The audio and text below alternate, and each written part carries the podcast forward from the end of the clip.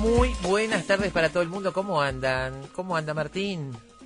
¿Todo bien? Martín Rodríguez está hoy del otro lado. Estábamos hablando del partido de ayer, Uruguay-Brasil, esta selección sub-23, este, que bueno, perdió un partido que era perdible en los papeles, ¿no? Pero bueno, ese, ese gol que perdimos en los primeros minutos hubiera marcado otras cosas en la historia. Después no terminé de ver el partido porque bueno, tenía mucho para trabajar, aún a esa hora para el día de hoy, porque bueno, estamos en enero es un mes complicado enero generalmente por varias razones. Primero porque están las licencias, en este caso la licencia de Carolina, eso eh, afecta el trabajo, claramente. Y también porque enero es un mes donde la gente está de vacaciones. Nuestros entrevistados están de vacaciones. Hemos tenido mucha suerte porque tenemos gente fantástica que suspende sus vacaciones para poder darnos unos minutos de charla en algún momento. Este, y porque además, bueno, estamos buscando gente, siempre estamos buscando gente que tenga relevancia en lo que le pedimos que cuente, digamos, ¿no? Y buscamos mucho. En fin, es un trabajo hermoso de descubrimiento, especialmente, particularmente para hoy. Yo aprendí un montón de cosas pensando en el programa de esta tarde, digamos. Y en eso estamos, en la producción de Efecto Mariposa, que no se toman vacaciones, aunque nosotros nos vamos alternando. Yo esperando que lleguen los primeros días de febrero para poder disfrutar de mis vacaciones después de un año complicado para todos. Para todos en este equipo ha sido un año difícil. En fin, amigos, bueno, está Martín Rodríguez en los controles, está Gabriela Judice también ahí del otro lado. Gabriela, ese, ese paquete de hojas rojo que ves ahí es nuestro. Lo acabo de gestionar, digo, para que te sientes arriba de ese paquete de hojas. Y eh, la China, la China Varela, está todavía allá arriba tratando de comunicarse con odontólogos en Entre Ríos. Es un trabajo serio que está haciendo la China Varela por estas horas. Si alguien que nos está escuchando es de Entre Ríos, avísennos porque necesitamos localizar a un par de odontólogos forenses para un programa que estamos preparando. Misterios que tiene efecto mariposa. Muy bien, bueno, y hoy tenemos, en fin, cosas muy jugosas para compartir con ustedes. Así que ya mismo arrancamos. Una pequeña distorsión en un pensamiento inicial resulta en un gran torbellino de ideas en la tarde de la radio. Efecto mariposa. La tormenta perfecta. El Faro es el título para esta tarde, una película estadounidense-canadiense de terror psicológico dirigida por Robert Eggers grabada en blanco y negro y está protagonizada por William Dafoe y Robert Pattinson, que interpretan a dos fareros que empiezan a perder la cordura cuando una tormenta los deja aislados en una remota isla de Nueva Inglaterra. Eh, transcurre a fines del siglo XIX y hay acá un duelo actoral, una, no sé, un esfuerzo actoral de William Dafoe y Robert Pattinson, cada uno a su medida que es realmente destacable, además de una atmósfera muy perturbadora de una película que tiene una cantidad de símbolos y señales. Robert Eggers es el mismo director de The Witch, La Bruja, y es un hombre que ya con dos películas nos va acostumbrando a que es un gran investigador, sobre todo del folclore. Para esta película, por ejemplo, se puso a investigar dialectos que ya no se hablan, que están perdidos y que son los que hablan sus personajes. Eh, William Defoe, el de los marineros, y Robert Pattinson, el de los leñadores, pero antiguos, lenguajes y dialectos antiguos y expresiones antiguas que ya no se hablan, y trabajó con asesores durante el rodaje para que esto fuera perfecto. Según Eggers, la historia empezó como un intento de su hermano Max Eggers para hacer una versión contemporánea del relato de Edgar Allan Poe de Lighthouse, El Faro. Cuando el proyecto se detuvo, Robert se ofreció a trabajar con su hermano, cambiando la historia por un thriller de época con los elementos de Poe eliminados, no están los elementos de Poe, pero sí hay una referencia a un hecho real, o por lo menos uno de esos mitos este, que se transmiten de generación en generación sobre dos fareros, uno de los cuales murió y el otro se volvió loco, eh, en, la historia este, de, que cuenta eh, Robert Eggers sobre en qué se basó para esta película. Una cinta intensa y esta clave fundamental para entenderla es entender la importancia del mito, las fábulas y el folclore en Eggers, un cineasta conocido por profundizar su investigación antes de hacer sus películas. Ya veremos porque hay muchísimos datos del rodaje, muchísimos datos de los símbolos eh, que, que, hay en esta, en esta película que es muy intensa, muy perturbadora y que yo diría es de las que es para ver en el cine. Eh, realmente, esta, esta película El Faro. Por ahora no la tenemos en cine, solo se consigue en internet, pero es una película que hay que ver, me parece, en pantalla grande. Tiene un formato 1.19.1, que es el casi cuadrado, que eso le da también un carácter especial a la película. El sonido tiene un trabajo muy particular, dice el director que él pretendía irritar al espectador, pero no al punto que se levantara de la sala, y realmente lo consigue, es un sonido que marca toda la película. De todo esto vamos a conversar con Wilmar Umpierre, periodista crítico de cine, y vamos a poner sobre la mesa esta película que puede ser tanto un viaje a la locura como un viaje hacia la liberación. Y yo avanzaría un poco más, la liberación de la sexualidad masculina o de la homosexualidad masculina, y ya veremos por qué estamos pensando en estas cosas en este programa. Luego, Prometeo y Proteo son dos referencias evidentes, entre muchas otras, en la película a la referencia a Proteo y la referencia, la referencia a Prometeo. Vamos a ver cómo se enlazan con esta película y vamos a repasar un poco estos mitos, estos personajes mitológicos. Luego, música para repasar el cine blanco y negro en el siglo XXI. Eh, Robert Eggers no solo filma en blanco y negro, sino que filma con equipamiento antiguo y filma en un en una trama rugosa, eh, grumosa, que cuesta identificar a veces, ¿no? Los límites. Eso y la iluminación hacen también, le dan también un aura fantasmal a esta película. Vamos a repasar porque el siglo XXI se ha caracterizado por algunas experiencias interesantísimas en cine blanco y negro, algunas de ellas muy premiadas. Luego, vamos a ver la historia y los faros del mundo. Los faros son un tema que acá nos interesa muchísimo en Efecto Mariposa. Eh, hemos hablado muchísimas veces aquí sobre faros es un elemento que tiene eh, un encanto especial, que está rodeado de mitos, de leyendas, pero hoy vamos a repasar específicamente la historia real de los faros en el mundo y lo vamos a hacer con un hombre apasionado por este tema, que es Chema Lima. Es egresado del Máster de Historia y Patrimonio Naval en la Universidad de Murcia y es autor del blog Los Faros del Mundo, dedicado a difundir todos los datos referentes a los faros. Los ha estudiado desde abajo y hacia arriba, desde el mar hacia la costa y desde la costa hacia el mar, y, a todo lo largo de la historia, desde cuando eran una fogata hasta hoy. Así que será un placer seguramente eh, recorrer ese mundo de los faros desde su comienzo hasta hoy. Y para el final, islas deshabitadas y misteriosas con pasado aterrador. Acá se van a mezclar la realidad, la historia, con los mitos y las leyendas, a la manera que le gusta a Robert Eggers. En fin, El Faro, una película que también recomendamos en Efecto Mariposa. Estamos camino a los Oscars. Ustedes saben que esta época de Efecto Mariposa está bastante basada en películas más que en el resto del año. Siempre el cine nos gusta, pero en esta época se acumulan los títulos para estudiar con la expectativa de los premios de la Academia. Así que en eso estamos esta tarde. Ya está Wilmar Umpierres con nosotros. En minutos conversamos con él y arrancamos con El Faro como título de esta tarde en Efecto Mariposa. It's of a merchant's daughter brought up in Callio. Hurrah, me other girl, to let me go. She took me in the parlor and said, won't you be me beau? Hurrah, me other girl, do let me go. Oh, do let me go, me girl, do let me go. Hurrah, me other girl, do let me go. Oh, all around the sofa, lads and was they go. Hurrah, me other gal, to let me go. And about the hour of twelve o'clock, her home and he come home. Hurrah, me other gal, to let me go. Oh, do let me go, me gal, do let me go. Hurrah, me other gal, do let me go. As I was out a walking down by the riverside, hurrah, me other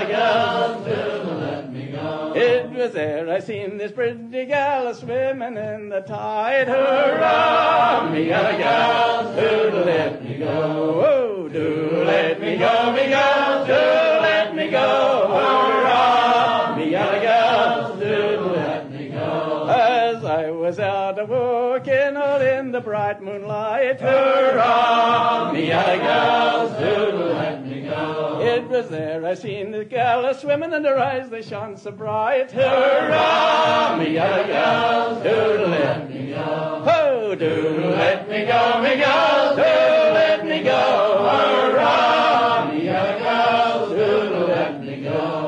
I wish I was in Madame Gushy's down in Callio. Hurrah, me other gals, do let me go. Where the gals hold on your bobstay and they never let it go. Hurrah, me other gals, do let me go. Oh, do let me go, me gals, do let me go. Hurrah,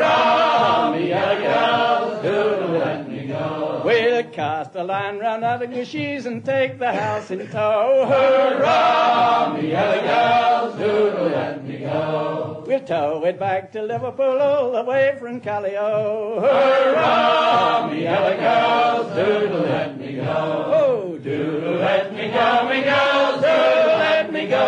Hurrah, me other gals, do let me go. Oh, do let me go, me gals, do let me go. Hurrah,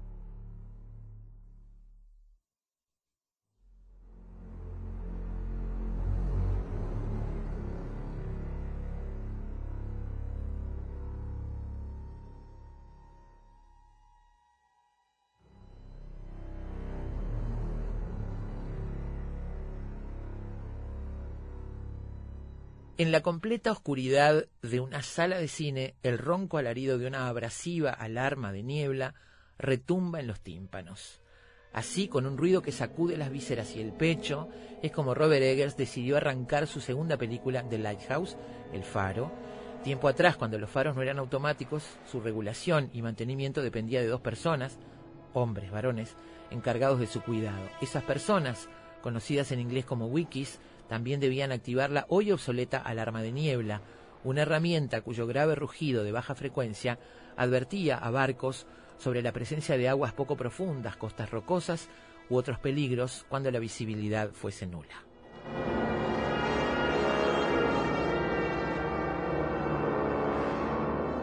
Como les decía, dijo Robert Eggers que él pretendía con el, tratamiento de sonido, que esto es parte del clima de la película, esto que estamos escuchando, hay también chirridos de gaviotas y hay olas, pero no en el sentido tradicional que estamos acostumbrados a oír las olas, el oleaje contra las rocas. Todo esto, eh, dice Robert Eggers, que buscó especialmente en el tratamiento del sonido irritar al espectador, pero no al punto de que se levantara de la butaca y se fuera. Permita, no lo permita Dios esto. Así que, bueno, es parte de, para, esto para tener una idea de lo que se ocupa Robert Eggers de su cine como un artesano en los mínimos detalles. Ya veremos, hay muchos detalles de rodaje y de trabajo que pueblan esta película. ¿Cómo le va, Wilmar? ¿Cómo le va, Daina? Gracias por el Eh, faro porque usted me la recomendó. Qué cosa más rara este aparato construido por el amigo por el amigo Eggers. eh, eh, se le llama cine, se le llama arte, en definitiva. Sí, claro. Este, si uno lo linkea eso además al, al tema de los faros este, y demás, que, que los faros incluso han tenido un papel en, en la conformación de la historia uruguaya, digamos. no- recordemos que eh, Uruguay pierde un- una buena tajada de su territorio eh, a cambio de, de la instalación de los de los faros en la, en la costa porque el, el río de la Plata Ujú. era un cementerio de, fa- de- de barcos este, a manos de Brasil. Brasil dice, bueno, yo te co- coloco los faros, vos dame determinado territorio que Claro. era de Artigas para arriba. Nosotros, Eh, en Uruguay, chiquitito como está, en el medio de todo eso, es una estratégicamente una posición. Exacto, es un buen lugar para, Este, para, para poner faros. sí, Necesarios. para poner faros y para no moverte de ahí donde estás. Lo posible. Sí.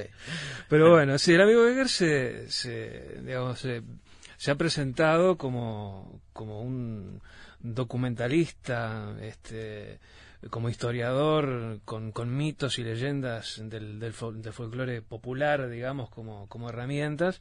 Y bueno, es, es un poco lo que, lo que utiliza para, para construir esta película, que es cualquier cosa menos, menos una película común y corriente. Salvaje, dijiste vos, y si uno cuenta la anécdota es que dos fareros conviven en mitad de una isla rocosa que está aislada, se encargan del mantenimiento de un faro. En teoría van a hacerlo durante cuatro semanas. Tomás es un veterano y Efraín, el recién llegado, sustituto del anterior ayudante de Tomás, que dicen se volvió loco. Tomás le pide a Efraín que trabaje duro. Este solo quiere una cosa a cambio, poder ascender al faro y ver la luz.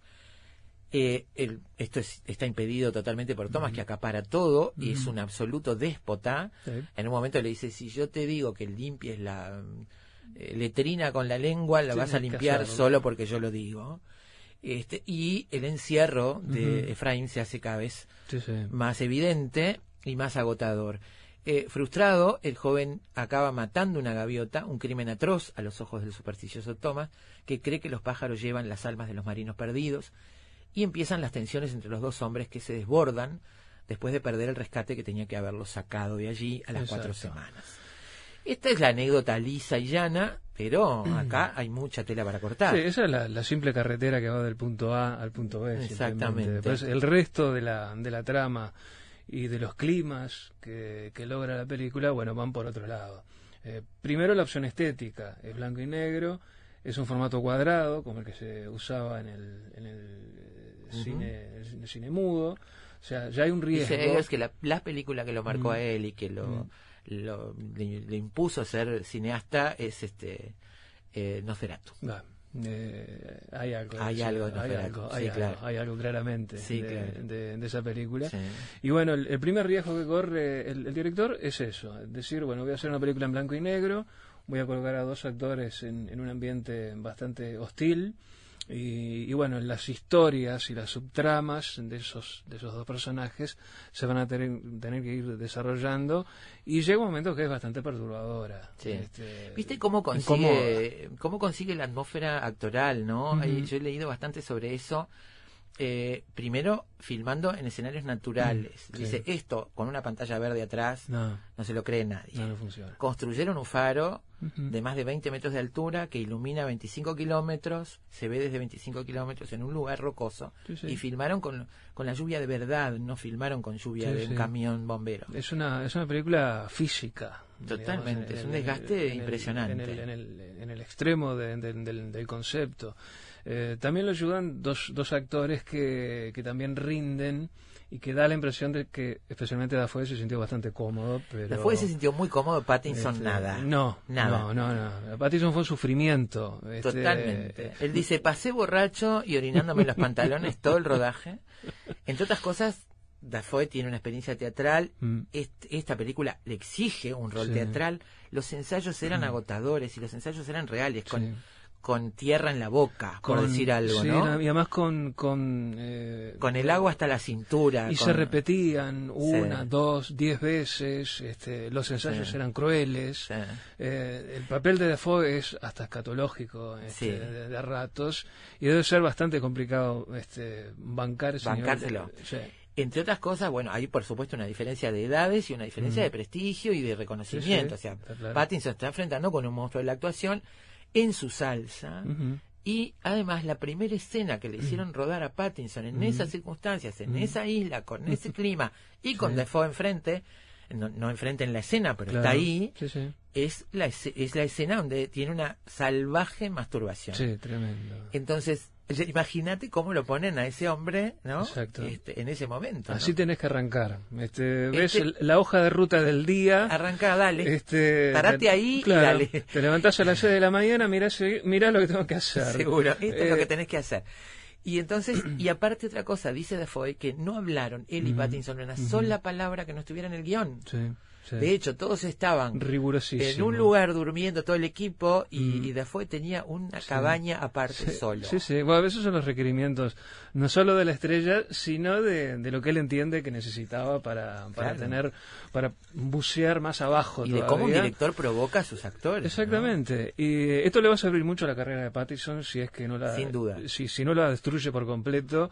Mm. Esto creo que es el, el peldaño que él buscaba para mm, transformarse Sí. en, en el buen actor que es. Es cierto, Este, ya venía, ¿no? Venía, había sido convocado por, por Cronenberg. A ver, ¿no? O por... este flaquito que llama la atención de directores que son este, importantes o arriesgados y para hacer películas que están por fuera del, de la formulita de, de moda, bueno, merece mi respeto. Y creo que esta película de Pattinson le viene bárbaro porque mm, demostró que tiene calidad este, como para enfrentarse Sí, a que un- no es Crepúsculo. No, chao. no, no, Digo no. porque venía de hacer esa saga y la verdad que yo lo tenía encasillado ahí y no le daba, no daba dos pesos, ¿no? No, eh, creo que Este- nadie, nadie. Yo, mira, el primer sorprendido este, de lo que ha sido la, la carrera de este muchacho. Y bueno, creo que esto le va a hacer mucho bien a su, a su carrera porque va a ser reconsiderado probablemente por, por muchos directores que ahora van a ver no solamente un, un, un actor joven con, con potencial. Bueno, es un actor joven Sí. con, con potencial, pero que tiene además las agallas para enfrentarse a un proyecto como este y a un bicho de la actuación como es Dafoe, que no debe ser nada sencillo. Nada mal. Eh, Estaba mirando dos películas con Cronenberg y una con Herzog, bueno, solo por decir algo, ¿no? está. de Anda- Pattinson. an- Anda llevando. Seguro. Este, Este, tipos exigentes todos, este, que son, que son me- meticulosos y a medio paso de la locura o un paso más allá de O la sea, que- locura. o sea, Pattinson, pagate un buen analista porque la Sí, cosa te- te, te va a hacer- te va a hacer bravo. Y, Y- viene, viste, Cronenberg, Herzog y ahora Eggers. Este, hay, Oh, algo, hay algo en vos Sí. que, que nos llama la atención. Es autodestructivo este Exacto. muchacho. Y, y bueno, y es una película que tiene mucha literatura además también, más allá de alguna cuestión bíblica que pueda haber por allí, eh, las referencias a, a, a Moby Dick que son bastante, Sí. bastante claras, pero puede haber un Stevenson también este, por allí, un Lovecraft, no sé. Sí, en Lovecraft eh, él dice que no, te digo, sí. porque yo también pensé en Lovecraft. Mm. Hay pulpo, hay tentáculo, hay Sí. bichos marinos, Lovecraft. sí. Terror, Sí, Lovecraft. es lo que uno piensa. Pero él dice que en una película, en una historia de Lovecraft, Lovecraft eh, un personaje como el de Pattinson sería Mm. autoconsciente de lo que le pasa Sí, y que no es el sí, caso, que, él- sí. que- que no, no piensa en Lovecraft para nada. Este, es interesante lo que plantea. Sí, Y sí, también es. es muy interesante ver ese clima del folclore antiguo, de, Sí. su, de su cultura, que ya había explorado muy bien en La Bruja, que es su película Sí. anterior. ¿no? Por eso te decía Una gran eh, película. que claro, que, que él usaba, digamos, su, su folclore, el folclore popular de aquellos lares, como esa arcilla para, para moldear, él saca sus, sus historias de, de allí. Y, y bueno, creo que eh, esto, que es parte de, de- del, del acervo cultural de aquellos lares, creo que hace bien en, en rescatarlo y construir un relato sobre eso Sí. que siempre es un lugar incómodo, este, o son lugares incómodos. Así como me- a, mí, a mí en lo particular me aburren los relatos, ahora que son tiempos, este, en algunos casos, este, bien pensantes, eh, que se recurra siempre a la figura del esclavo para este, hablar de, de la problemática de los negros en Estados Unidos. Eh, este año en los Oscars se va a ver de nuevo una película también en ese, en ese tono. Ajá. A mí eso me aburre un poco. Eh, ¿Qué quiero decir? Todo lo contrario me ocurre cuando se agarran estos mitos o estas historias populares o, o parte del folclore, digamos, Sí. y se trata de esta manera. Con profundidad, con rigor, con rigor, con estudio. El tipo se estudió Y que te lleva... dialectos Claro. olvidados Mm. y, se, y se llevó asesores para que William Dafoe Mm. hablara de una manera que vos decís, Sí. ¿está hablando en inglés de verdad este hombre? Porque claro. yo no entiendo lo que dice. Sí, hay alguien que, que vio la película y, y que sabe eh, el, el desarrollo de, de- de los diferentes tipos de inglés y el origen, este, de qué parte de las, de las islas y de- Exacto, y de qué yo. época. Este, bueno, este hombre está hablando un, un inglés que no se habla desde el siglo XIX prácticamente. sí. Y bueno, es lo que logra hacer eh, Dafoe. Y Vos fíjate que eso contribuye al clima de una manera que vos no, como espectador, no tenés ni siquiera por qué manejar. Sí. En realidad, si hubiera puesto a Dafoe hablando en inglés común en el de hoy. A vos capaz que no te cambiaba mucho la percepción de la historia, pero sí el clima. Exacto. Y él sabe eso, es decir, es una cosa que no- al espectador en general, salvo al erudito, Sí. en fin, capaz que le pasa inadvertido. Yo me di cuenta que no entendía mucho lo que estaba hablando este hombre y eso me da un personaje distinto y un clima distinto. Sí, y además, eh, acá vuelvo otra vez, es una película de actores, obviamente. Hay dos tipos que se tienen que, que encargar de, de un relato que ya de por sí es bastante denso y de que hay elementos que nos pueden hacer ruido en determinado momento. Eh, hay que ver las caras de, de Dafoe y de, y de Pattinson en, en determinados momentos, las caras, Sí. los rostros que logran. Eh, a Dafoe no le cuesta nada ser de loco porque creo que de alguna manera lo está. Eh, pero a, a Pattinson, que le- evidentemente le costó un montón este, hacer, porque es muy físico lo que, lo que tiene que hacer, eh, uno ve que, que pone unos rostros y que logra alcanzar un- unos rostros que no son del siglo del siglo XX este, o, o XXI, es un, un rostro antiguo, Sí. digamos, y eso no tiene que ver con el maquillaje, tiene que ver con la intensidad que el actor le da a su mirada, este, la forma en cómo, en cómo se expresa.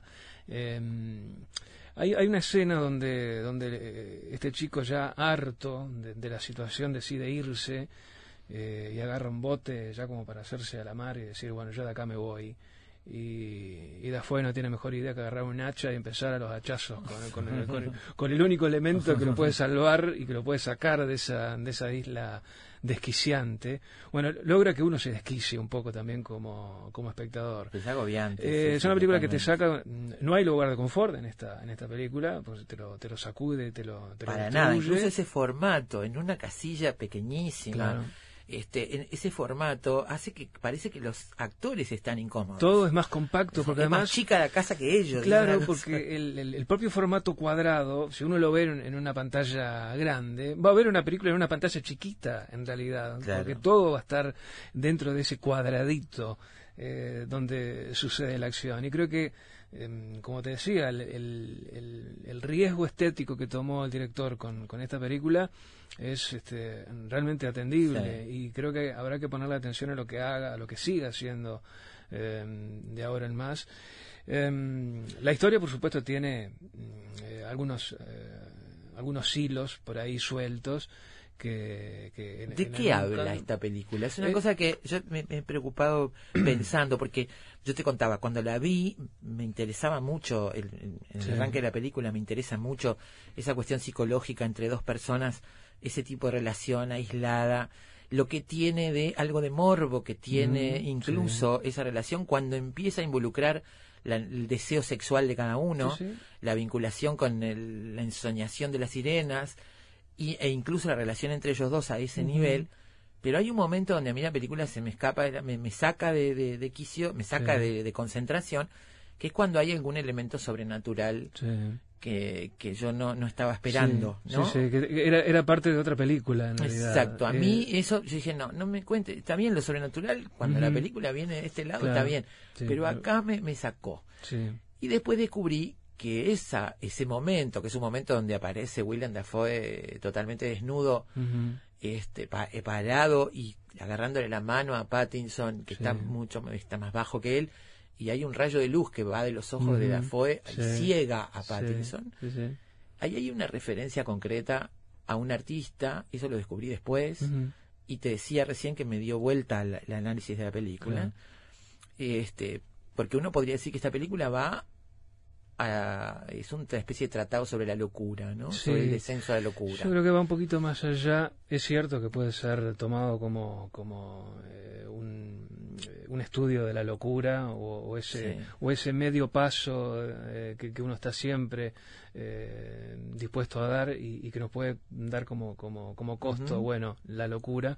Pero creo que va un poquito más allá de los, de los procesos que llevan a la, Sí. a la, a la locura. Está bien, podría ser sencillamente eso, dos personas que enfrentadas en el aislamiento y con esos caracteres. Es fácil volverse loco. Es bastante fácil, además empiezan a tomar alcohol, que tienen reserva más de más, al- más de alcohol Sí. que de comida, Exacto. pero llega un momento además donde toman una cosa que yo no sé qué es, creo que es, que es un combustible con, Mm. con miel. Ahora, desde la y antigüedad. la chupan así Sí, nomás. tranquilamente, pero desde la antigüedad clásica, eh, desde algún que otro relato homérico, uno eh, siem- estaba di- dispuesto a ver esos personajes que estaban en el extremo absoluto del aguante físico Claro. y del aguante y del aguante psicológico eh, de cómo las relaciones humanas se van reseteando, se van desarmando hasta convertirse en, en otra cosa, porque la relación que tienen estos dos individuos deja de ser humana en, el- Sí. en- en algún momento. Y desde la antigüedad clásica creo que se viene hablando de estos, de estos temas. Eh, Yo te voy a mostrar ¿Qué tan lejos estamos vos y yo de, de ese tipo de, de locura y es una cuestión de que tengamos de que el- nos el- encierren en un faro es una cuestión de ecosistema nada Sí, más claro. Este, Sí, es tan sí, simple como eso en esas condiciones. Mm. Es así. Eso, eso está bien, es una lectura, ¿no? La otra lectura me parece muy evidente, ¿no? El, Mm. el Prometeo que, Sí. quiere llegar a, Sí, a sí. robarle el fuego este, a Zeus para dárselo a los hombres. O sea, llegar a la luz del faro, cosa que tiene prohibida Pattinson todo el tiempo. exacto no, jamás eh, puede ir ahí este, nu- nunca llega y, y que termina en- siendo clave en el desenlace. Este, y que además termina con también con una escena con, donde una gaviota le picotea Sí. el vientre, digamos, como el águila en Prometeo. Eso es bastante, bastante, es una lectura posible.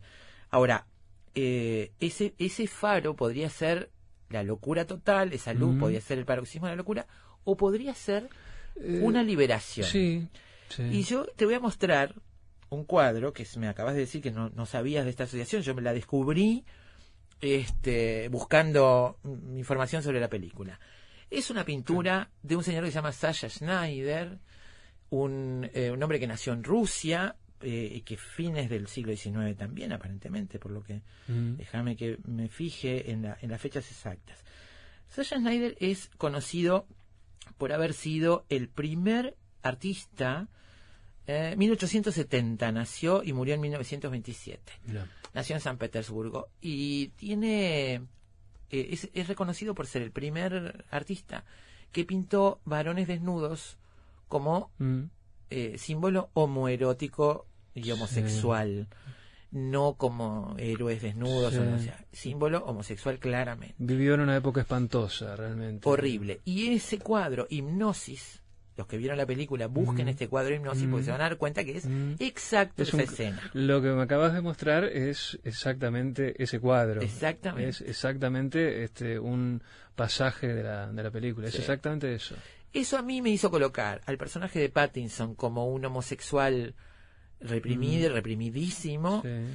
y a Dafoe como el controlador Mm. de que eh, el camino es otro, el de las sirenas, digamos. sí, sí, sí. Hay incluso un momento que a mí me pareció maravilloso, yo quiero, no encontré el fotograma todavía. Un, mo- un momento donde discuten en la cena Mm. la comida que hace Dafoe, Sí. le dice a vos te reconoce que te gusta. Sí. Lo estaba insultando, le estaba diciendo Sí, que es una porquería, que vaya a limpiar la de con la lengua. Y de pronto le empieza a decir, a vos te gusta la comida que yo Reconoce, hago. reconoce. Mi langosta te gusta. Tenés que reconocerlo. Y acto seguido, hay una escena que está atrás, Mm. alejado, William Dafoe. Pattinson está en primer plano fumando cerca de un Mm. fueguito que tienen, Sí. sentaditos como en la sobremesa, y William Dafoe está tejiendo, Mm. señoras y señores. Yo quiero decir, obviamente, si Eggers pone esto ahí, es porque los hombres en esa época tejían seguramente, y si estaban viviendo solos en un faro, deberían Y tener que fabricarse su ropa. Tendría que ser parte de las destrezas que uno tendría que tener. Exactamente, o su ropa, o unas redes, en o fin. lo que fuere. Él está con un tejidito a dos agujas. Ujú. Este, Sepan los señores. Sepan los señores. Quiero decir, nada hace pensar en, en ninguna este, en ninguna símbolo que no sea esto que estoy diciendo, Sí. porque me parece que ahí la película adquiere otra lectura que Mm. tiene que ver con eso. Incluso hay una historia anterior en la Sí. vida de Pattinson que Sí. está contada con flashbacks Sí.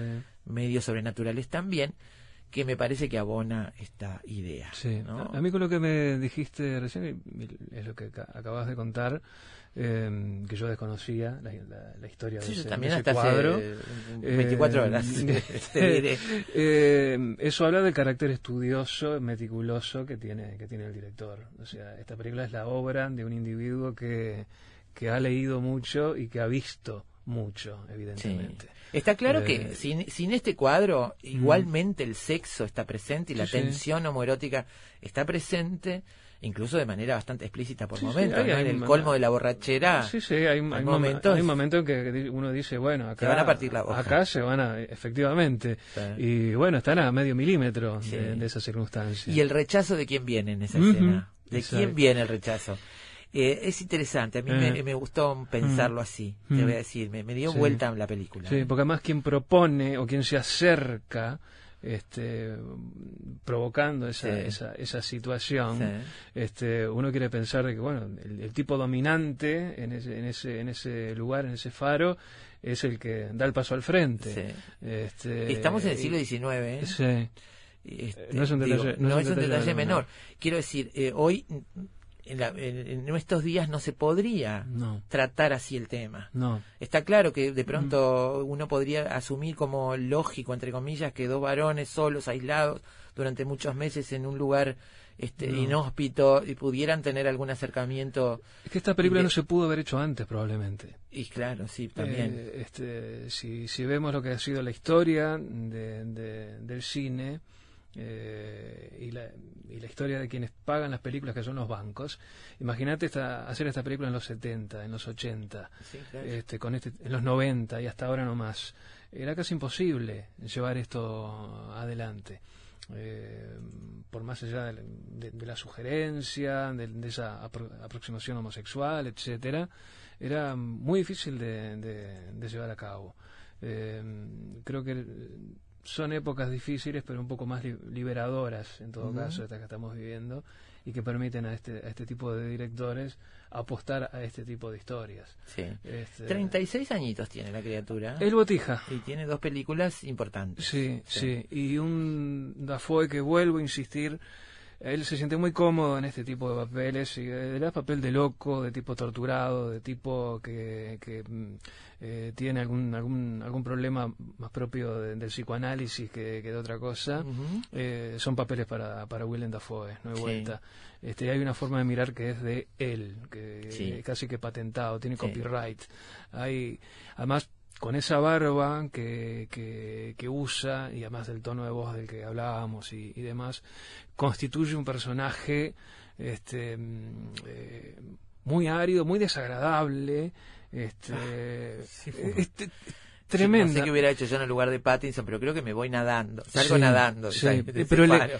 Eh, la función del arte, en el- de, de, de ese Aguadar, un tipo que a, a mí no me, no me gustaba del todo, pero lo respeto, que uno tenía que creerle a, la- a las películas, cre- tenía que creerle a la historia, pero fundamentalmente tenía que creerle a los actores. Y uno acá les cree. Sí. Yo lo veo a Dafoe y le creo. Y lo veo a Pattinson y veo su Sí. sufrimiento Sí. y le creo. Eh, bueno, esa es la tarea del, del arte. Conmover desde la fealdad, como es este caso. Desde, La película es sucia. eh, Es muy, es muy barrienta. Es, es- es barro esta película. Sí, sí, es sí, sucia. Este, Eso traducido además en el granulado de la imagen y una Exacto. iluminación muy poderosa.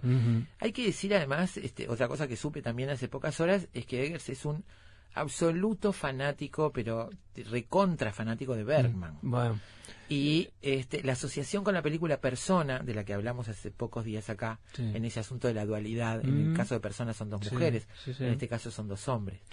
Y el vínculo entre ellos y el intercambio de personalidades no está, no está A mí- tan afuera. A mí, ¿no? a mí no, no, no se me escapó el detalle bermaniano, No, digamos. Este, eh, no sabía que efectivamente al director le gustaba. Bueno, sí, esto- bueno, está, sí, esto explica también algunas cosas. Sí. Este, hay mucho Berman acá. Ya hay un director de los de los grandes que, que seguramente festejaría una película como esta, era Berman, seguramente. Mm, Sí, sí, sí. Digo, porque mm, eh, esas escrutaciones al universo de la locura y de y del desagrado y de, y de ese deterioro de la cosa humana, el, el, animal humano este, mm, llevado a, a- determinadas o sometido a determinadas tracciones y torsiones, bueno, eh, puede desembocar en, en- este tipo de cosas. Eh, de eso Berman sabía. Y evi- evidentemente este, este muchachito de 36 años eh, habrá que seguirlo observando muy de cerca porque mm, eh, da la impresión de que fue a todas las clases. Sí, parece que sí. Es extraño que tenga, extraño, no es extraño, pero bueno, a uno le sorprende todavía ciertas cosas. Esta película tiene una sola nominación, que es Mm. como mejor fotografía. Sí, Eh, ya ni te digo que pusieran a Eggers como mejor director. sí ni- ni- Podría competir con con cualquiera. cualquiera y visto lo que hay arriba de la mesa, este Pero las actuaciones. el Dafoe creo que daba como y el propio Pattinson este daba como para este eh, ponerlo arriba de Sí. la grilla y decir bueno mira te estamos reconociendo la labor que hiciste Sí. este Todos en- sabemos que probablemente gane una película, no sé, supuesto como- yo creo que no sé, este, Este- la película sobre la guerra o Eh, sobre sí, lo que digo- es ser americano. De todas maneras, este probablemente sea el año donde el Oscar es un poco menos malo, porque hay, cierto. hay películas más o menos un poco, un poquito más interesantes que otros años. Y, Es cierto, y- bueno, y- está el faro y está Eh, Parasite, por ejemplo, que eh, para mí sí. la sacaron del estadio. Sí, no, Eh, para, este- Parasite, este, sí, sí, la- la- este, fue un tiro, un tiro por elevación y se fue, se fue, la pelota está orbitando sí, sí, todavía. yo creo que sí. Este, este coreano, este, Dios lo salve y lo guarde, este, en, un en un lugar adecuado. Yo creo que sí. este, Es el papel del arte, es el papel del cine, que nos conmueva de esta manera y que nos genere esto que, que nos, eh, que nos generó. De acuerdo, totalmente de Tan acuerdo. simple como eso. Wilmar, alias Cuervo, muchísimas gracias, ¿eh? Gracias por todo, gracias por sugerirnos la película. Para mí es un paseo por el jardín. Eh, sí, claro. Es una pena que no se pueda este, ver, eh, salvo buscándola Sí. por ahí, No, no, este, no pero se y- encuentra. No está eh, y nada hace pensar de que vaya a estar en alguna... Hay que este, buscarla en el videoclub amigo. como exact- exactamente. El caso de Parasite, que, que, que, que sí se puede ver, Se digamos... estrena eh, el se- 20 se estrena hoy. hoy. Hoy, hoy se Hoy estrena. se estrena. Este, no dejen de verla. Bueno, esta otra película, El Faro, búsquenla, que está en la web, se encuentra y sin mayores dificultades. Muy bien. Wilmar Umpierres, El Faro, muchísimas gracias.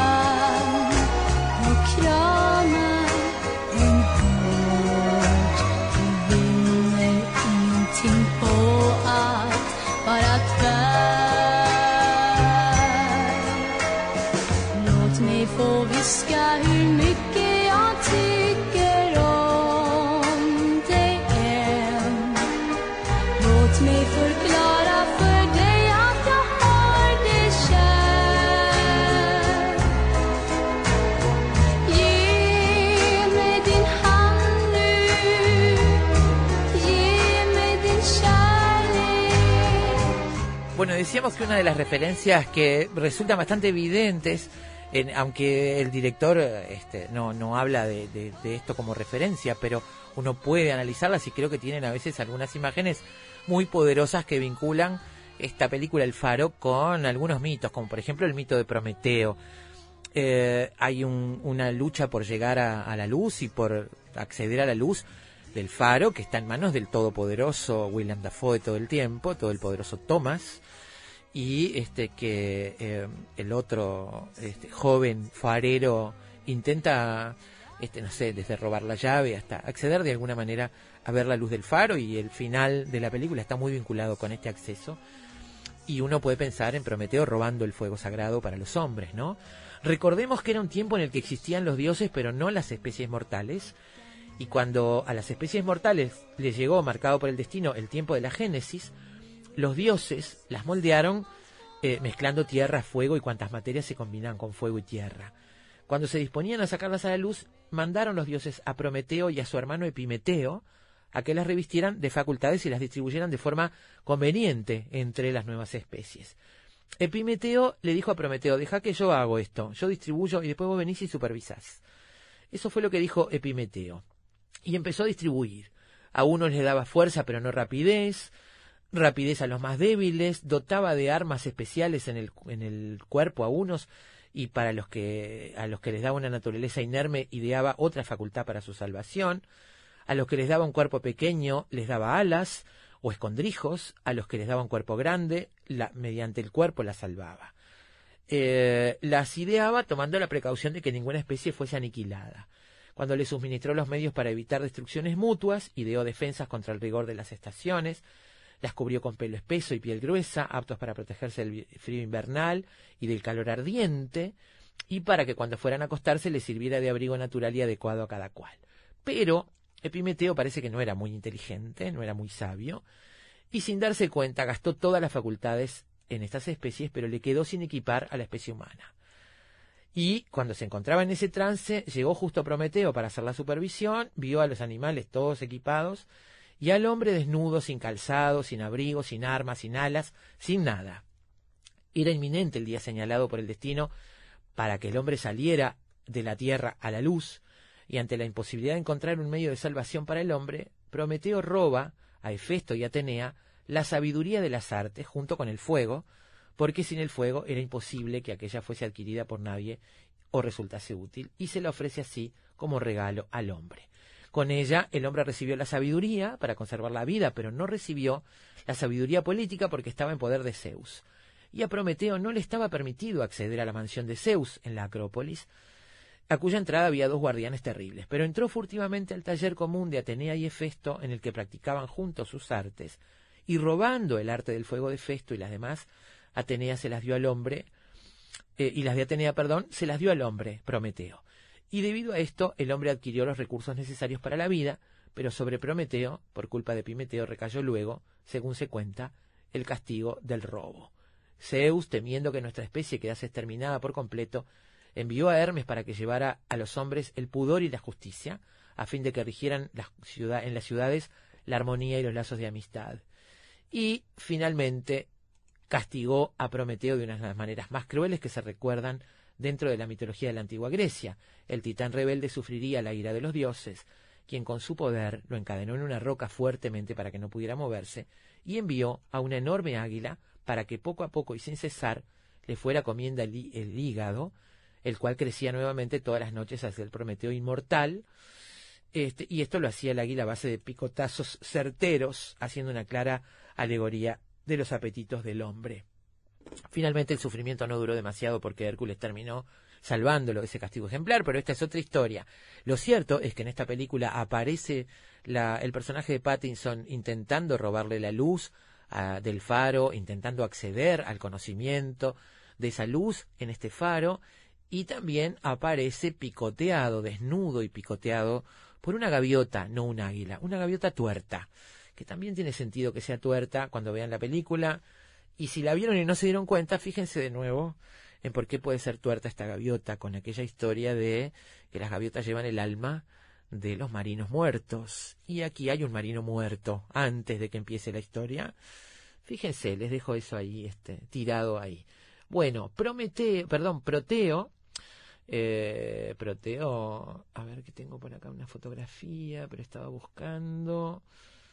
Proteo, me quedan dos minutos para hablar del pobre Proteo, en la mitología griega, es un dios del mar, una de las varias deidades llamadas por Homero en la Odisea anciano hombre de mar, cuyo nombre sugiere el primero o primordial o primogénito.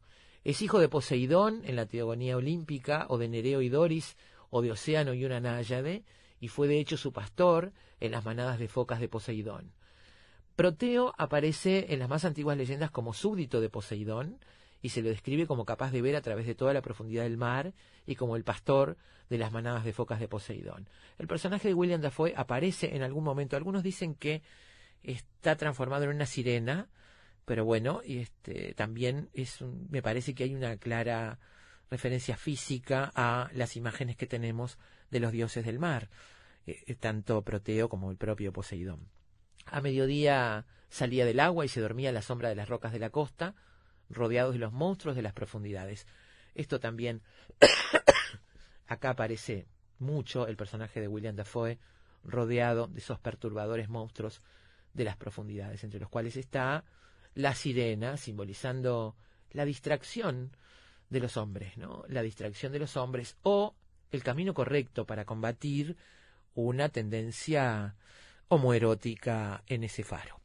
Muy bien, amigos. Bueno, esto ha sido la primera parte del programa. Nos vamos a la pausa, vienen las noticias y después de la pausa, algo de música para cine blanco y negro y más tarde, la historia de los faros en el mundo.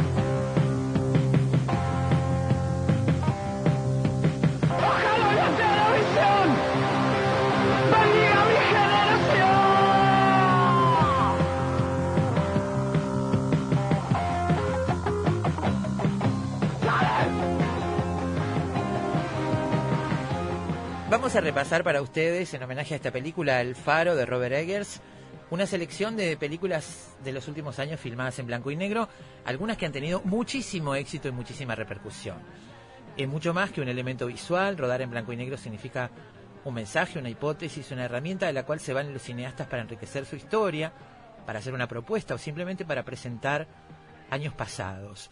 Hay que recordar que el blanco y negro es lo más antinatural que existe, son colores que no representan la naturaleza nunca y entonces esto contribuye a el alejamiento del espectador y a una experiencia distinta. Una mezcla de películas ganadoras de Oscar, taquilleras, títulos de diferentes partes del planeta.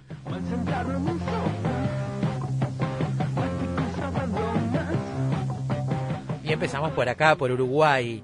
25 Watts, una película de 2001 dirigida por Juan Pablo Revela y Pablo Stoll, con Daniel Hendler, Jorge Tempón y Alfonso Tort. Una película que marcó una época y que festejó sus 18 años en 2019 con un regreso al cine a través de una serie de, proyecciones especiales.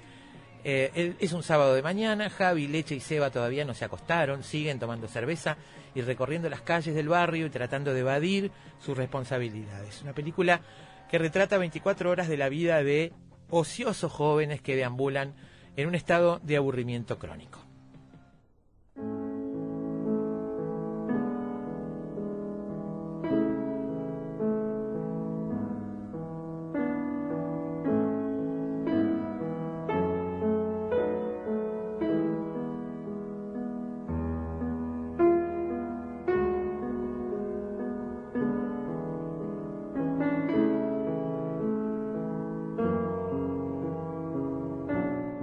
Otro ejemplo es El hombre que nunca estuvo, una pequeña joya de Ethan y Joel Cohen, con Billy Bob Thornton y Frances McDormand. Una película que transcurre en 1949.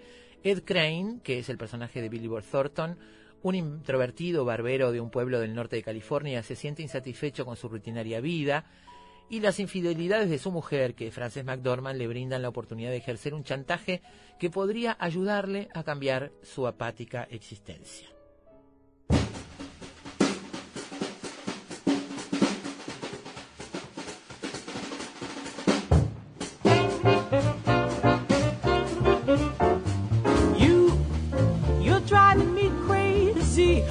Did I do?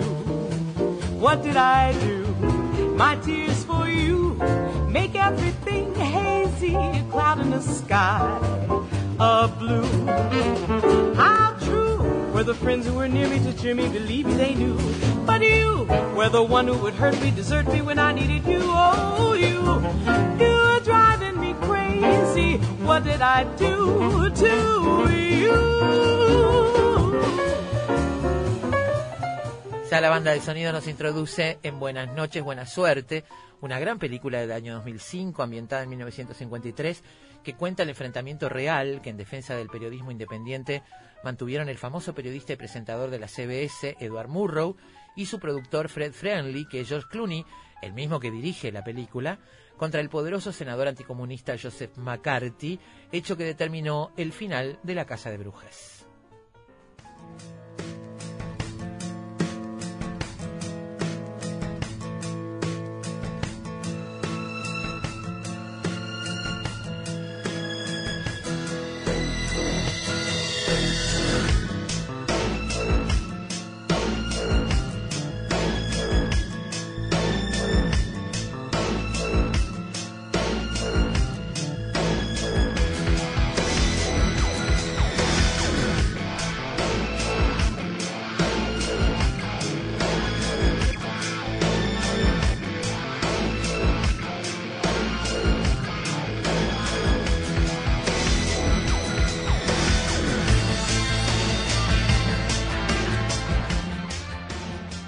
City del año 2005, Ciudad del Pecado, dirigida por Frank Miller y Robert Rodríguez, con Mickey Rourke, Clive Owen, Bruce Willis y un elencazo, cantidad de actores. Una película, yo cuando paso por ella no puedo dejarla, me quedo mirándola porque me atrae como un imán. En Sin City, una ciudad de policías corruptos y atractivas mujeres, unos buscan venganza, otros redención o las dos cosas a la vez. Mickey Rourke, que es Merv, se propone vengar la muerte de su único amor, Dwight. Y mientras, per- perdón, mientras tanto Dwight eh, que es Clive Owen, es un investigador privado con problemas que resolver, y Hartigan, Bruce Willis, es el único policía honrado de la ciudad que sigue la pista de una joven que está en manos del sádico hijo de un senador. Una película que tiene una técnica especial, ustedes saben, es con actores, pero tratada como un cómic, como una historieta. Es para mí absolutamente magnética y está muy bien hecha. La verdad es que es un gran entretenimiento. Otro eh, ejemplo de blanco y negro, aunque alguna gotita de color en algún momento tiene Sin City.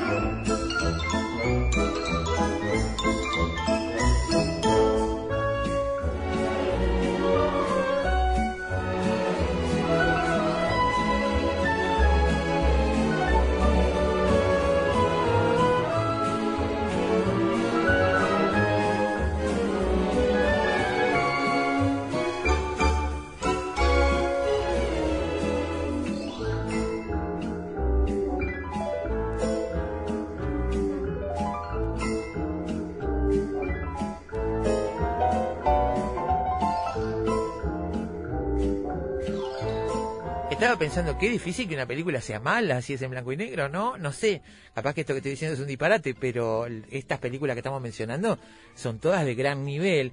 Estamos ahora escuchando parte de la banda de sonido que presenta la película El Artista, una película de 2011, que no es la mejor de esta lista, pero se disfruta muchísimo, yo la disfruté mucho, y que ganó el Oscar a Mejor Película en su momento. Eh, Hollywood 1927. George Valentin es una gran estrella de cine mudo a quien la vida le sonríe. ¿Cómo no le va a sonreír la vida a Jean Dujardin? Por favor. Pero con la llegada del cine sonoro, su carrera corre peligro de quedar sepultada en el olvido. Por su parte, la joven actriz Peppy Miller, que empezó como extra al lado de Valentin, se convierte en una estrella del cine sonoro.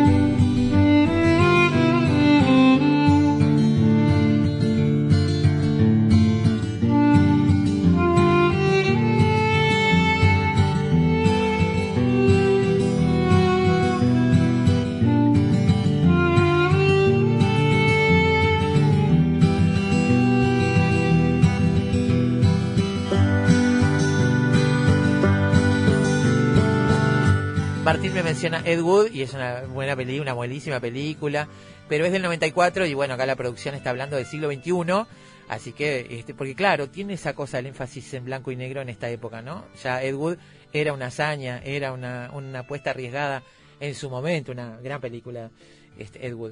Eh, Nebraska, Nebraska es de esas películas que a uno le dejan las imágenes, algunas escenas, algunos fotogramas para siempre una bella película de Alexander Payne. Eh, a Woody Grant, un anciano con síntomas de demencia, le comunican por correo que ha ganado un premio. Cree que se ha hecho rico y obliga a su hijo David a emprender un viaje para ir a cobrarlo. Poco a poco la relación entre los dos, rota durante años por el alcoholismo de Woody, tomará un cariz distinto para sorpresa de la madre y el triunfador hermano de David.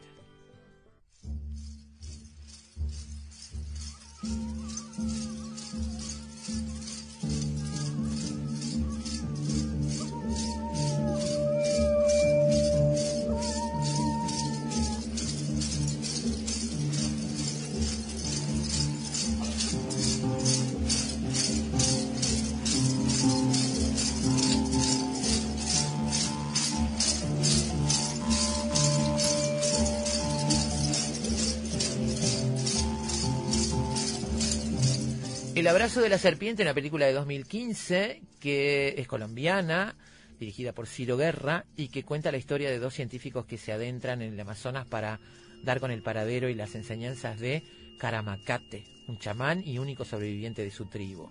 Los dos emprenden un viaje al corazón de la selva en el que el pasado, presente y futuro se confunden y en el que el chamán irá recuperando sus recuerdos perdidos.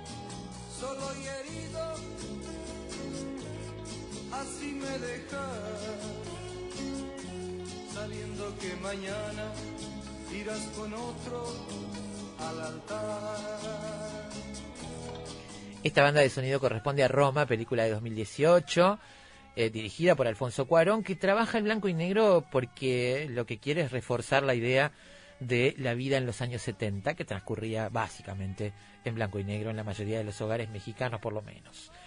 Cleo es la joven sirvienta de una familia que vive en la colonia Roma, barrio de clase media alta de Ciudad de México. En esta carta de amor a las mujeres que lo criaron, Cuarón se inspira en su propia infancia para pintar un retrato realista y emotivo de los conflictos domésticos y las jerarquías sociales durante la agitación política de la década de los años 70.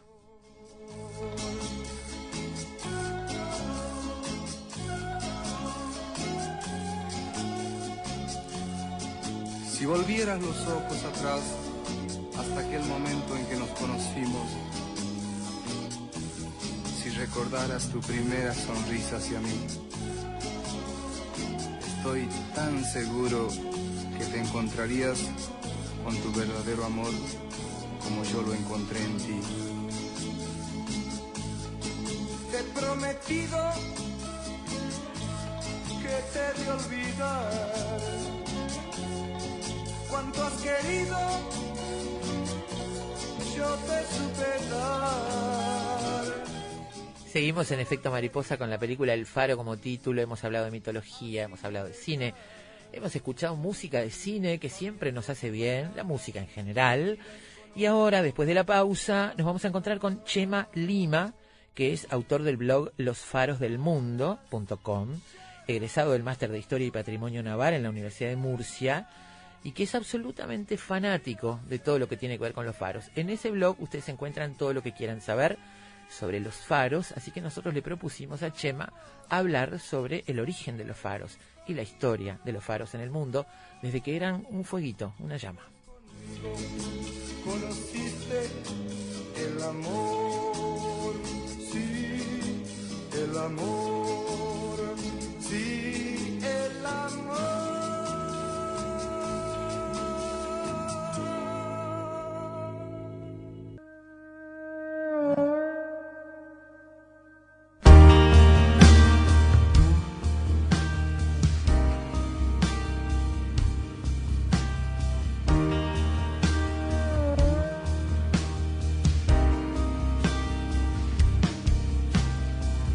De luz para que se vea desde alta mar. Yo buscaba el rumbo de regreso sin quererlo encontrar. Pie detrás de pie, iba tras el pulso de claridad. La noche cerrada apenas se abría, se volvía a cerrar.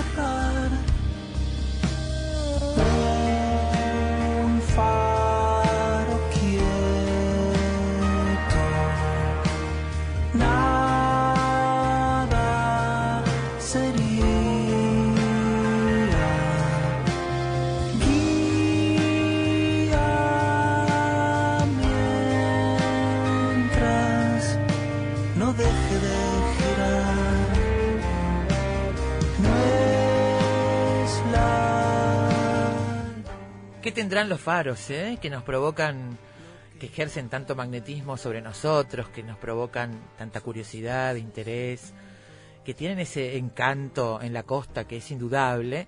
Y este, además, bueno, todo lo que, lo que se ha escrito sobre los faros, las historias que se tejen allí. La palabra faro, según la Real Academia, llega del latín farus, faro, fanal, torre de iluminación de un puerto, que a su vez la toma del griego faros. Dicen que Alejandro Magno de Macedonia conquistó a Grecia y casi todo el mundo conocido hasta entonces, incluyendo Medio Oriente, y en Egipto fundó Alejandría, y que Faros es el nombre propio de la isla que queda cerca de Alejandría, donde construyeron ese faro de gigantescas proporciones, tenía 104 134 metros, en honor a Alejandro. Y ese faro, conocido como el faro de Alejandría, era considerado una de las siete maravillas del mundo antiguo y fue destruido por terremotos. Según la mitología griega, Faros Era el nombre propio del navegante que llevó a Elena y Menelao a Esparta en su barco, y de ahí el nombre de la isla. El nombre propio parece tener relación con arado y estaría vinculado a una raíz indoeuropea como cortar o perforar. Pero bueno, esto dicen algunos ejemplos de etimológicos, de estudios etimológicos. Pero hay otras formas también de entender de dónde viene esta palabra faro. Nosotros vamos a conversar, como les decíamos, con Chema Lima, egresado del Máster de Historia y Patrimonio Naval en la Universidad de Murcia, que intenta adentrarse en este campo para conocer y difundir toda la información relacionada con los faros del mundo y es el responsable del blog losfarosdelmundo.com. Chema, ¿cómo estás? Buenas tardes, bienvenido. Hola, buenas tardes, saludos desde España. Muchas gracias, gracias por recibirnos. No, ¿Por, gracias a vosotros por interesar por este tema tan apasionante. ¿Por qué y desde cuándo tu interés por los faros? Pues el interés de los faros desde bien pequeño, pero bueno, o sea, se llegó a, a plasmar en, o sea, en un blog a raíz de hacer este máster que tú bien has mencionado de la Universidad de Murcia. Había que coger un tema, como era un, máster de Historia y Patrimonio Naval, escogí el tema de los faros y lo llevo desarrollando a pesar de haber terminado hace seis años, pues me apasiona y sigo difundiendo las cosas que, o sea, todas las noticias que encuentro sobre los faros. Es muy completo el blog y muy interesante, pero nosotros queremos empezar de cero, empezar de la prehistoria y la historia. ¿Cuándo se puede rastrear el origen de los faros en este mundo, Chema?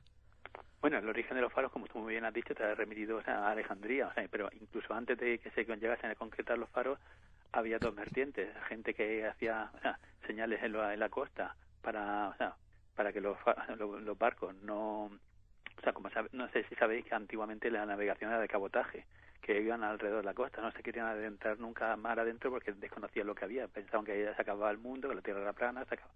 Y por otro lado, eh, o sea, surgieron dos, dos, dos tipos de personas, unas que ayudaban a, la- a los navegantes y las otras que intentaban saltarlos, Claro. que mediante o sea, la iluminación hacían hoguera en sitios estratégicos para que los, o sea, los barcos se acer- acercasen a la costa y allí ya lo hundiesen y pudiesen asaltarlo.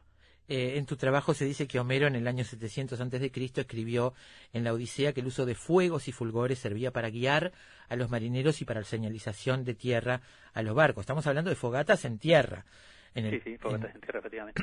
Exactamente. Eh, normalmente se cogía alguna cima y ahí se hacía una pequeña escalera o, o una torre vigía de primero fueron de, de madera, después ya de piedra y esas mismas o sea, esas mismas torres servían para avisar cuando les iban a invadir también. Claro. Después de tener los, los- est- esta historia de los fuegos en la tierra, intentaron elevarlos, entonces empezaron a construir torres, pero siempre con fuego, con llamas. Sí, sí, con fuego, efectivamente.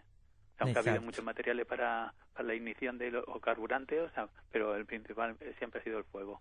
Con, con varios problemas, ¿no? Una luz no muy potente y además requerían de una atención permanente. ¿Cómo era la mecánica de trabajo para mantener esos Pues, fuegos en, que en el lo alto? Aceite de, de ballena, aceite de ricino, o sea, que utilizaban aceite y el engranaje, o sea, y lo que tú has comentado, es muy difícil, o sea, tenerlo. eh, Primero que no había, o sea, las lentes no eran como, como las de hoy en día. Entonces, con fenómenos meteorológicos adversos, era muy difícil ver, por ejemplo, o sea, en condiciones extremas de, temporales o con, incluso con la niebla. Claro. Por eso también inventaron las señales de niebla, que eran campanas acústicas. Pero además había otro problema, ¿no? No, no, no resulta raro pensar que eh, con esa este, velocidad con la que se podía armar cualquier faro, había también faros que eran construidos con otros fines, justamente los fines contrarios y que podían confundir a los navegantes. Sí, porque o sea, en, o sea, en lo- en los, en los tiempos que estamos hablando no existía como hoy una tecnología que se avisaba de cuando se construía un faro. Un faro o sea, lo mandaban construir, podían tardar dos tres años por las inclemencias del tiempo, por las vicisitudes que se pudiesen encontrar, y una vez que encontraban, eran los propios navegantes los que informaban a- cuando llegaban al puerto, o bueno, las juntas portuarias, cuando dices tú, cuando co- comentaban que habían visto una señal- señalización en un determinado punto, y a partir de ahí se incluían los derroteros de todos los demás barcos. Claro. Era una- un sistema bastante inestable y, y- y, bueno, ineficaz. Y muy rudimentario. Rudimentario, claro. Eh, funciones tenían varias, ¿no? Avisar a los náufragos, anunciar la partida o desembarco de alguna nave, pero la función primordial era eh, tocar rebato contra los enemigos que llegaban por mar. Esto incluye estas torres que eran las atalayas comunes, pero siempre con un fuego encima, ¿no? Sí, efectivamente. Esto había que mantener ese fuego. ¿Cómo, cómo pasamos del fuego al, al, cómo dejamos, cómo abandonamos el fuego en la evolución de los faros? Pues a raíz de Agustín Fresnel, que es un francés, que o sea, un inventor, que descubre o sea, lo de la lente. Entonces, a través de, o sea, con la emisión de la luz, o sea, que va a través de la lente con la refracción, que se puede llegar mucho más lejos. Se, empieza a potenciar eso, al igual que Dalen, o sea, un inventor sueco que tiene la lámpara Argan y es una lámpara y entonces ya no tienen que estar con, o sea, como le llamaban antiguamente, que eran candela. Ya a partir de ahí ya la luz va con mechero, con un mechero tipo como los busen de antes, o sea, actuales, y entonces ya canalizan la luz, o sea, y con la refracción de la lente ya se alcanzan distancias mucho más, más considerables. Los primeros en utilizar faros fueron los fenicios, Chema. Bueno, a ver, eh, o sea, los primeros que podemos tener documentados. Sí. Que no me dice a mí que, por ejemplo, que en Asia o incluso en América del Sur se utilizasen faros, o sea, para navegar Claro. por los ríos.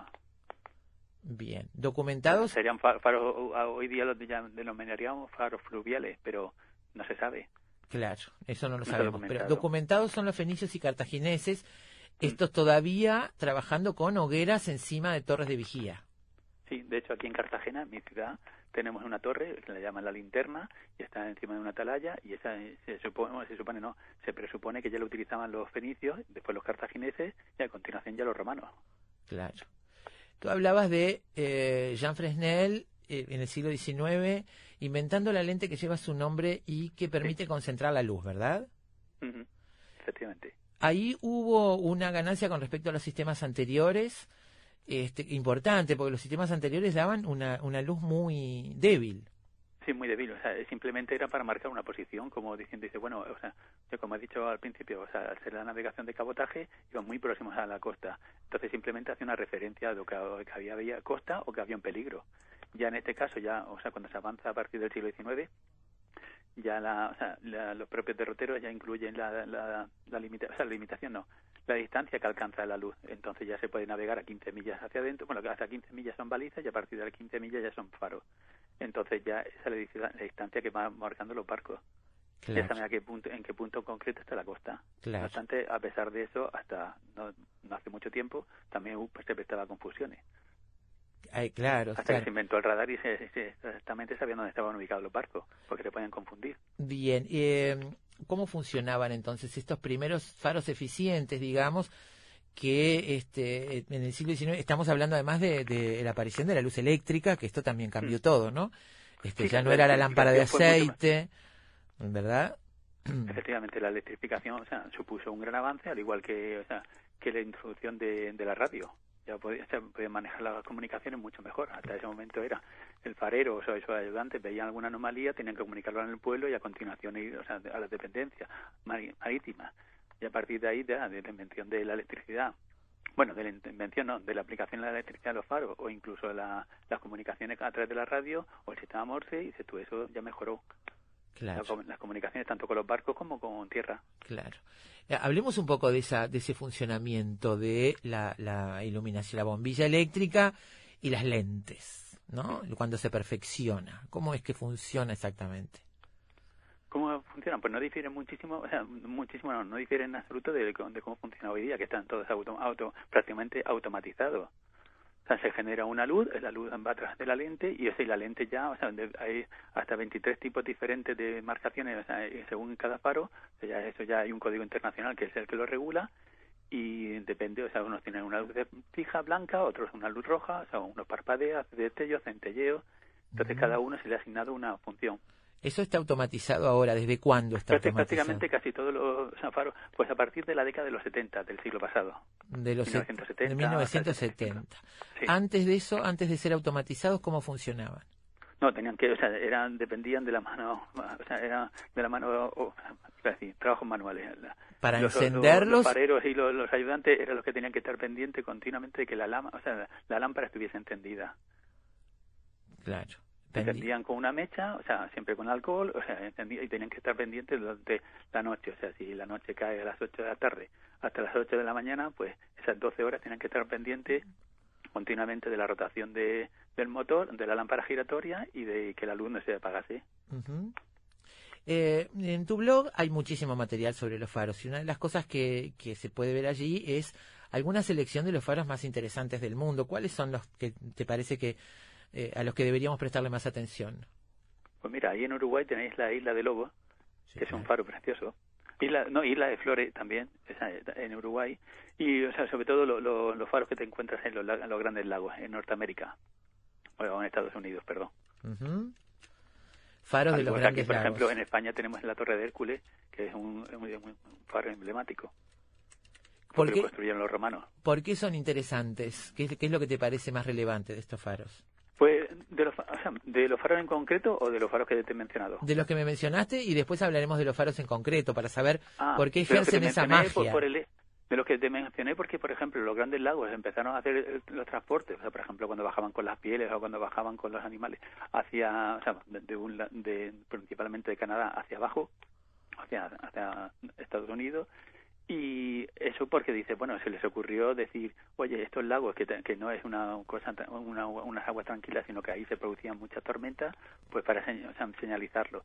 Después el que te he dicho de, de la Torre de Hércules aquí en España, porque es un, un, un faro romano que hoy sigue, en la actualidad sigue en vigor, o sea, sigue vigente, sigue, sigue en funcionamiento. Sí, claro. Hay este algunos que son verdaderas reliquias, ¿no? Desde el punto de vista Mm, constructivo, este, de, de la obra que, que implicaron en su momento, este, de la estética. Estoy viendo el faro de la Torre de Hércules que tiene una base cuadrada. Eso, Sí, es lo, rectangular. eso lo hace diferente, ¿eh? Claro, o sea, porque normalmente son cilíndricos, pero son cilíndricos para, o sea, para aguantar mejor la, las inclemencias del tiempo, quiero decir, el viento principalmente, y, o sea, que, claro, los romanos eso no lo tuvieron en cuenta, hicieron una torre, pues como hacían antes la de los campanarios incluso, o la de las fortalezas mismos, la- Claro. las torres, los torreones. Claro. ¿Y por qué te parece eh, que en general el faro es una construcción, una idea este que genera tanto atractivo, que tiene tanto, no sé, misterio o, o- este, no sé? Porque ese, ese halo de misterio siempre se le ha dado, o este, ese misticismo siempre se le ha dado a la figura del farero, una, o sea, una construcción, o sea, en, un sitio, o sea, en clave muchísimas veces precioso, eh, una, la soledad de la persona que trabaja allí, o sea, ese, esa aure- aureola de misticismo, ¿no? El decir, bueno, hay una persona que se encarga de entender una luz, siempre nos ha fascinado la noche, la luz, el mar, entonces yo creo que toda esa esa fusión hace que sea más llamativo. Por ejemplo, o sea, el ser humano desde, bien, desde el principio siempre está construyendo, pero para refugiarse, no para, o sea, para, o sea, no, no con la finalidad de decir, bueno, voy a ayudar a otras personas, pero no a refugiarse o que habiten en ellos, sino para decir, bueno, esto es una, una luz que tengo que emitir hacia los navegantes. Está bien. Muy bien. Bueno, Chema, ha sido un gusto conversar contigo. Muchísimas gracias. Gracias por tu blog. Este, porque bueno, hay mucha información allí sobre los faros. Para aquellos que gusten profundizar, tienen allí faros del mundo, losfarosdelmundo.com. Pues muchísimas gracias a vosotros por contactar conmigo y o sea, por seguirnos y Gracias. por intentar difundir sea, este tema tan, tan apasionante. Muchísimas gracias, Chema. Hasta pronto. Muchísimas gracias. Un saludo desde España. Hasta otra. Chema Lima, amigos, origen e historia de los faros del mundo. Savage night on a misty island. Lights wing out in the canyon walls.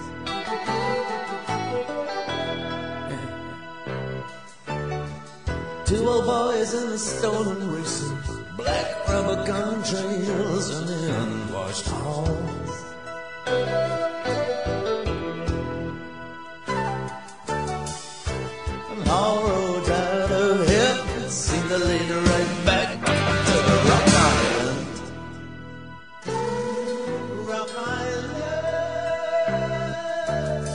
I've gone from here to Paris, London, even riding on a jumbo to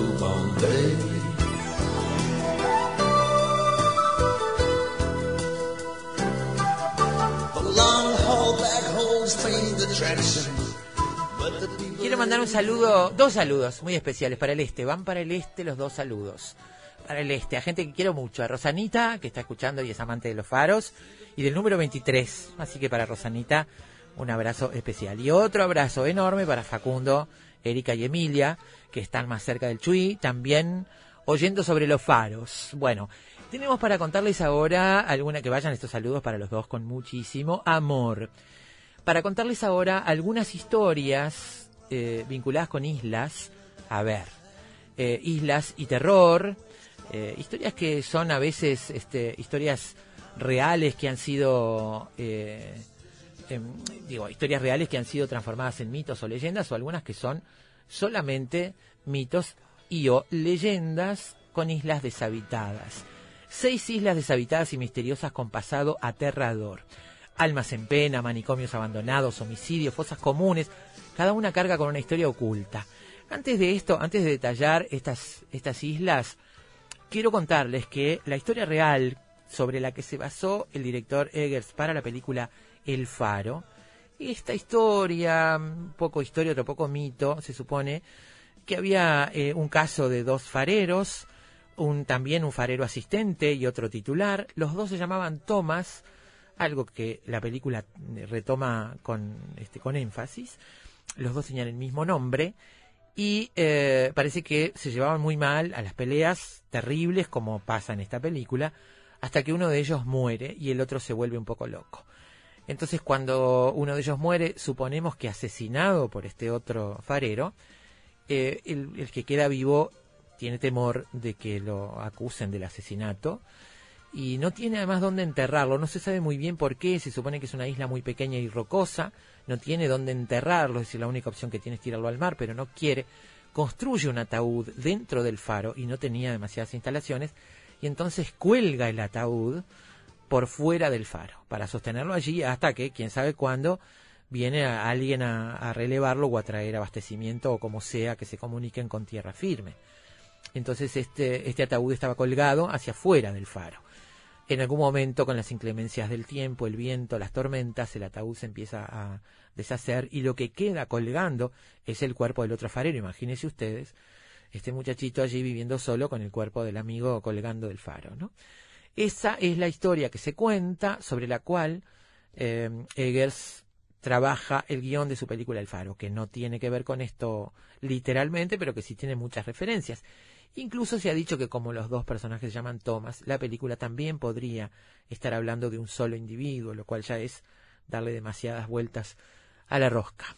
Bueno, algunas islas tienen playas paradisíacas, pero aún así esconden un misterio aterrador porque cargan con un pasado de horror. Son seis islas que durante siglos fueron utilizadas para aislar presos, enfermos metales y víctimas de enfermedades contagiosas. Todos conocemos historias como esa. En estos parajes, alejados de las costas, hubo personas que sufrieron atrocidades, masacres y torturas en verdaderos reinos del terror. Con historias tan oscuras y sombrías no es de extrañar que muchos crean que estas islas inhabitadas albergan espíritus en pena. La primera está en Daxa, es la isla de Daxa, una pequeña isla en el mar Adriático, eh, a una milla y media de Dubrovnik, y es el destino turístico más popular de Croacia. Tiene 500 metros de largo y 200 de ancho, Está cubierta de pinos, limoneros y naranjales.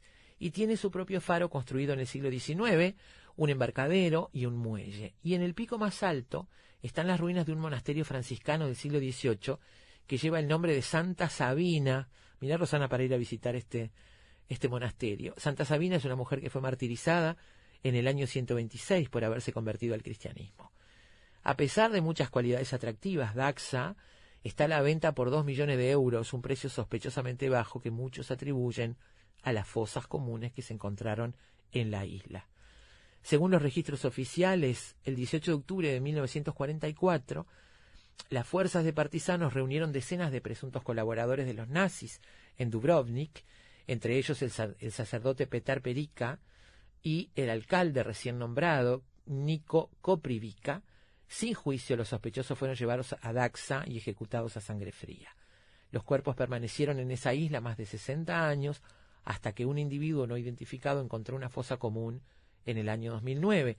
Hubo científicos forenses que excavaron y encontraron restos de 53 personas.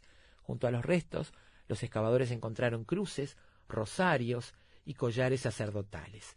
Miembros de las familias de los fallecidos identificados con ADN insisten en que sus parientes no eran colaboradores de los nazis y los ciudadanos de Dubrovnik creen que Daxka alberga muchas almas inquietas, amargas y enojadas en busca de venganza. Savage night on a misty island, lights wing out in the canyon walls.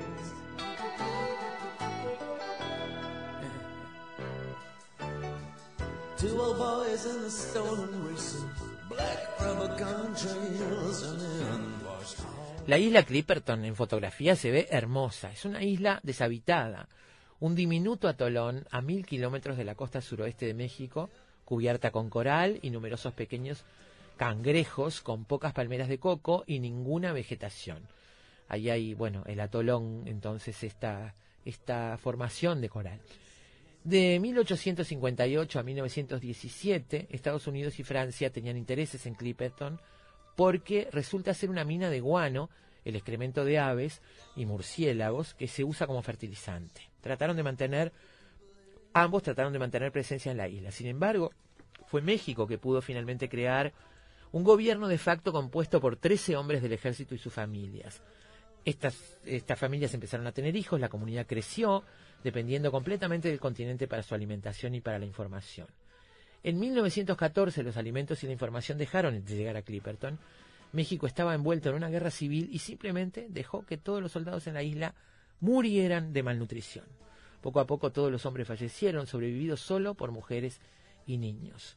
Durante dos años, eh, uno de los eh, residentes, que era el encargado del faro, Victorino Álvarez, se proclamó rey por ser el único hombre de la isla, aterrorizó a las mujeres y niñas golpeándolas, violándolas y convirtiéndolas en sus esclavas. No fue hasta 1917 que el dictador de Clipperton conoció su fin a manos de las mujeres que atormentó.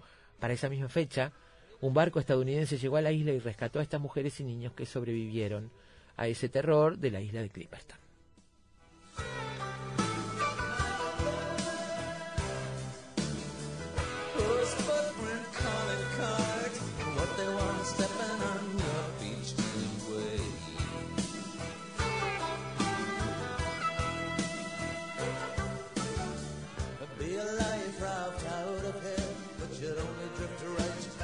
Ahora nos vamos a Estados Unidos, la isla de North Brother, que está a pocos cientos de metros del Bronx, en el East River, en Estados Unidos. Está situada esta pequeña isla inhabitada e inaccesible al público porque es un lugar protegido para la fauna. Por décadas fue asilo de una multitud de enfermos de viruela, tifus y lepra en el Hospital Riverside. Fue un lugar donde la famosa Mary Mallon, una inmigrante irlandesa que traía el virus de la fiebre tifoidea y que infectó a más de 50 personas mientras trabajaba como cocinera en diferentes hogares, pasó la cuarentena. Fue la primera persona en los Estados Unidos en padecer y ser portadora de esa enfermedad. Eh, murió en el hospital de pulmonía tras casi décadas de, de cuarentena perpetua. El hospital cerró en 1942 y fue utilizado como hospedaje para veteranos y luego como un centro de rehabilitación para jóvenes con adicción a las drogas y el alcohol. Cerró en el 62 por escándalos de corrupción, abusos y violaciones a derechos humanos. La ciudad de Nueva York compró la isla en 2007, pero se dice que está embrujada por todos los que murieron y sufrieron allí.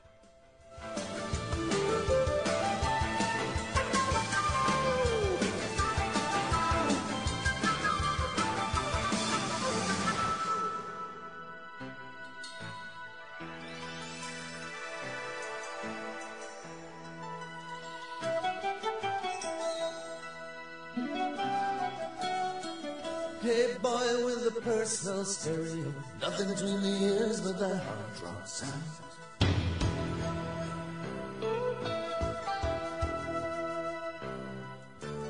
Playing to empty room, empty guitar tunes. No use waiting more than some years to come around.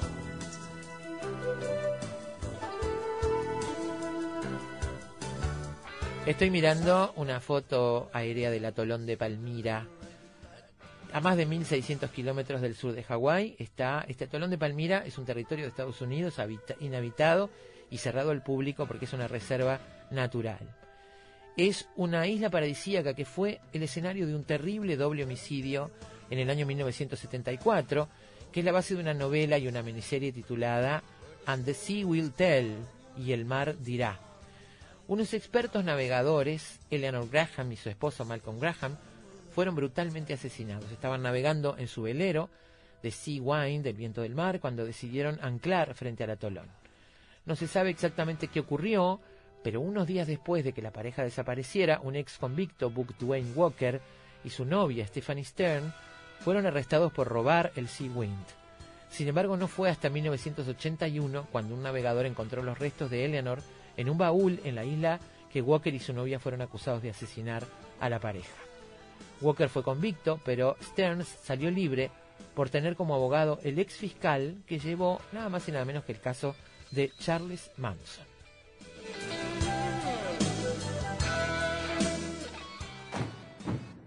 Investigadores, matemáticos, escritores, deportistas, historiadores, científicos, actores, artesanos, cantantes.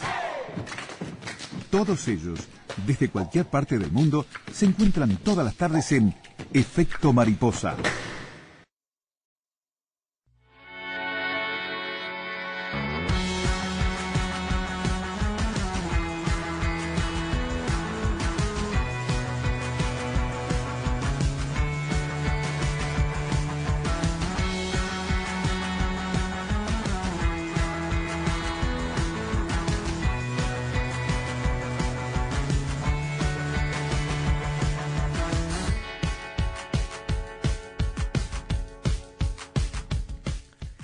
Vamos a la isla de Hart, también conocida como la isla de los muertos, famosa por albergar la fosa común más grande de los Estados Unidos. Localizada en la ciudad de Nueva York, al oeste de Long Island, es un cementerio casi inaccesible al que van a parar los cuerpos de vagabundos, pobres, bebés recién nacidos y muchas personas que mueren sin que nadie las reclame. Dice la nota, tiene una construcción. eh, los entierros en la isla de Hart comenzaron durante la Guerra Civil. Sirvió como un campo de prisioneros durante cuatro meses en 1865 durante el cual 3.413 soldados confederados capturados, de esos 3.413, 235 murieron. La isla, entonces, sirvió como una estación de cuarentena cuando la fiebre amarilla azotó Nueva York en el año 1870 y durante años después se instaló como un manicomio, especialmente de mujeres, y un reformatorio para pequeños delincuentes. Más de 850.000 personas fueron enterradas en fosas comunes en esa pequeña isla. La gran mayoría murieron solas, abandonadas, sin ser reclamadas. Muchas eran niños huérfanos y otras eran personas sin hogar, enfermos mentales, alcohólicos o simplemente demasiado pobres para ser enterrados en otro lugar. Estoy pensando cómo se repite esta historia, ¿no? De que queremos poner lejos las cosas que nos asustan, que nos dan miedo, y las islas han servido como prisiones, como manicomios y como cementerios. Este, y eso hace que también este, se transformen en, en historias, en leyendas, en mitos que tienen que ver con el miedo y el horror, porque está hablando de cómo los seres humanos queremos apartarnos y poner lejos lo que nos incomoda, nos molesta, lo que es diferente, lo que no es como nosotros. Vamos a Poveglia, conocida como la isla del no retorno, está situada entre Venecia y el Lido, en la laguna de Venecia, al norte de Italia. La oscura historia macabra de esta isla comenzó durante la época romana, cuando se utilizó para aislar víctimas de la peste. Décadas más tarde, a comienzos del siglo XIV, se usó para incinerar los cadáveres contaminados con la peste bubónica, que aniquiló a más de un tercio de la población europea. Poco tiempo después, las autoridades médicas y civiles decidieron que no solo había que llevar a los muertos, sino también a los que padecían los síntomas. Hasta allí eran arrastrados hombres, mujeres y niños todavía vivos y lanzados a las piras crematorias. En pocos años, más de 160.000 personas terminaron sus días en esa isla. En 1922 construyeron un psiquiátrico donde recluían enfermos mentales y psicópatas. Allí el director del psiquiátrico experimentaba con los pacientes nuevos métodos de curación, lobotomías, trepanaciones con herramientas rudimentarias, por ejemplo, taladros de mano. Muchos de ellos eran trasladados a una torre donde fueron torturados y sometidos a una serie de innumerables y, e inhumanos horrores. La isla se ha convertido en una zona de podredumbre por la gran cantidad de restos humanos calcinados. Nadie puede visitarla, salvo los dueños de los viñedos que existen allí. Incluso hoy los pescadores temen acercarse al lugar por si acaso sus redes capturan huesos humanos.